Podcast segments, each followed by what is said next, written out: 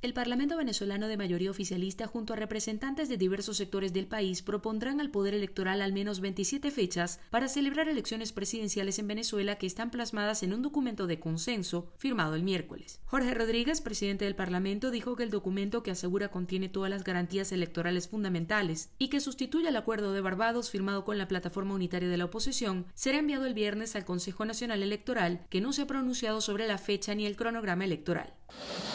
Quien decide la fecha de una elección en Venezuela es el Consejo Nacional Electoral. Nosotros lo que le dimos fue insumos y de dónde provenían muchos de esos insumos, los que se encuentran en el marco establecido por el Acuerdo de Barbados, que señala el segundo semestre del año 2024, algunos que preferían una fecha muy anterior de esa elección. En tanto, más temprano, el comando de campaña de María Corina Machado afirmó que se mantienen apegados al Acuerdo de Barbados y que independientemente de la fecha y el cronograma que se establezca, la aspirante presidencial ganará las elecciones. Lo lógico sería que se cumpla con la ley de procesos electorales, que se cumpla con el acuerdo de Barbados, que dejaba muy claro que la elección presidencial iba a ser en el segundo semestre del año 2024.